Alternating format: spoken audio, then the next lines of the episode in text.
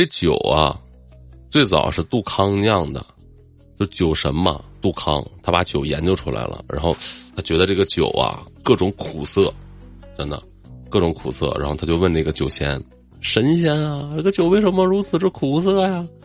他说这样啊，我可以让你的这个酒酒色呢，就酒变得很香醇。今天晚上十二点的时候，你出门吧，啊，今天晚上十二点的时候出门，你看见三个人，你就把他抓进来，啊，用你的小刀划破他的手，让他的手这个鲜血流流到酒里。三个人，相信我，他就酒就会香了啊。那哥们说行，走吧，啊，杜康这个拿了一把大菜刀，然后出门了。刚打开门呢，看见一个秀才啊，在那在那读书呢。鹅鹅鹅，曲项向天歌。白毛浮绿水，红掌拨清波，就把秀才抓进来了，咔，直接，直接就直接一拉，哎，然后放到血放到这个酒缸里了。出门了又碰见第二个人了啊，碰见第二个人了，菲菲一个武举人啊，没事在那打袋鼠呢，咚咚咚给袋鼠一顿揍，然后这个就把这个袋，然后他他就把这个武举人菲菲也拉过来了，哥们儿帮个忙，凑凑点血吧，就给拉开了啊，把这个血倒到里面了。第三次出门呢，啊，就碰见一个傻子了，白痴，啊，然后呢就把他抓进来了，拉了点血，哎，放进去了。从此，酒真的再也不苦，再也不涩了。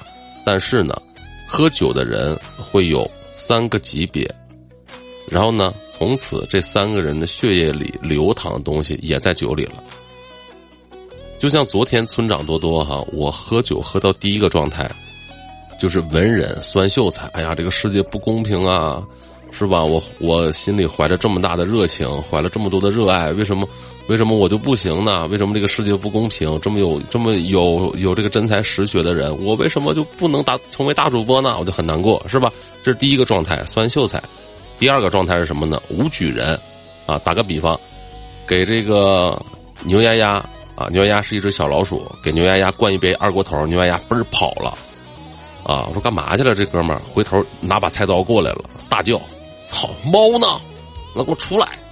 啊，这就是喝纯纯喝多了，就是喝到喝到第二个状态。你看，有的就出去打架了，是吧？逮谁骂谁那种，就开始发泄心中的苦闷了，开始就是指鼻子骂了，摔杯子这种，是吧？我之前那个朋友，啊，咱们丢火车乐队的啊主唱球子，不就是那个状态吗？是吧？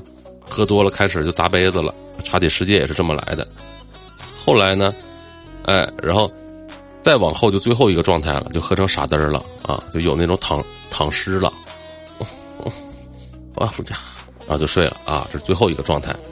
所以说喝酒呢，就有这三个状态，大家也注意点吧，看看尽量喝到微醺就好，不要太醉。